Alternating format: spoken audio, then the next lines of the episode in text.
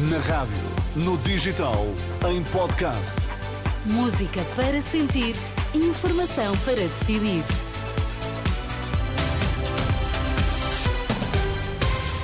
Notícias para ouvir agora na sua rádio. Começamos pelos títulos em destaque nesta edição das três. Foi o Ministério da Saúde que tratou do caso das gêmeas luso-brasileiras, explica o gabinete do Primeiro-Ministro. O Metropolitano de Lisboa suspendeu o processo negocial do regulamento de carreiras face à atual crise política. Governo encaminhou o caso das gêmeas luso-brasileiras para o Ministério relevante. Face às dúvidas levantadas pelo Presidente da República quanto à atuação do governo no caso, o gabinete do Primeiro-Ministro respondeu por escrita à CNN para dizer que agiu à semelhança do que faz habitualmente, ou seja, mandou para o Ministério da Saúde.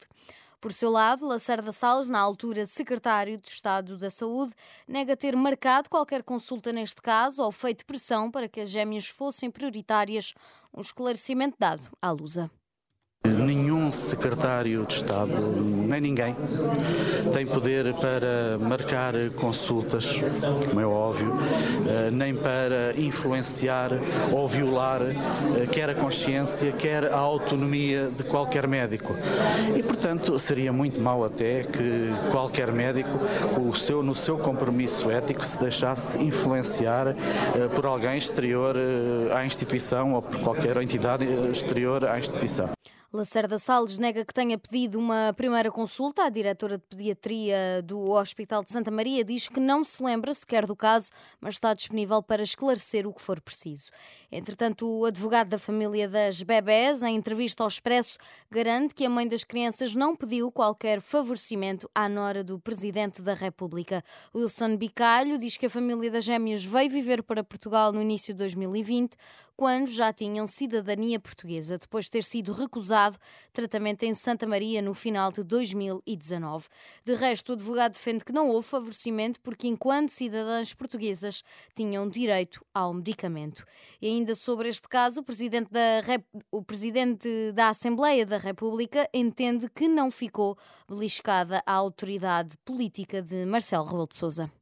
Não, não vejo uh, como uh, uh, sairia se em algum dos documentos de que o Sr. Presidente informou o país houvesse uma pronúncia da parte do Presidente ou de alguém em nome dele, no sentido favoreçam este caso, deem prioridade a este caso. Ora, nada disso existe e, portanto, os documentos foram enviados a quem de direito e quem de direito fará as investigações que entender. Eu acho que o tempo é uma variável-chave e da mesma maneira que pedi que o inquérito que corre a propósito do Primeiro-Ministro fosse realizado com a rapidez possível, também acho que estas investigações devem ser realizadas com a rapidez possível. Palavras de Augusto Santos Silva na última noite na CNN Portugal.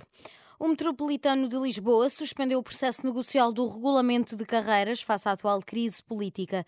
Segundo as organizações sindicais que estiveram reunidas com a administração, a empresa transmitiu que, face à atual situação política e às dificuldades naturais de não ter orientações tutelares, ficam suspensas as reuniões do regulamento de carreiras. Primeiro-Ministro, ministros e secretários de Estado iniciam no Distrito do Porto mais uma edição do Governo Mais Próximo, que acaba na quinta-feira com a realização daquele que será o último Conselho de Ministros do Governo de António Costa. A iniciativa, que inclui mais de cinco dezenas de ações em 15 conselhos do Distrito, arranca com uma sessão na Câmara Municipal do Porto, durante a qual será assinado com o município o acordo de descentralização na área da saúde. O primeiro-ministro de Israel defende o controle militar da faixa de Gaza muito para lá depois da guerra na Terra Santa ter acabado. A ideia, explica Benjamin Netanyahu, é assegurar que a zona fique desmilitarizada e erradicar o Hamas. A Suíça devolveu à Líbia uma cabeça de uma jovem mármore do período helenístico, com cerca de 2 mil anos, descoberta há 10 anos no armazém em Genebra, divulgaram as autoridades federais suíças. Em comunicado, a Secretaria Federal da Cultura destacou que é um vestígio arqueológico de grande valor e um testemunho excepcional da expansão helenística do norte de África.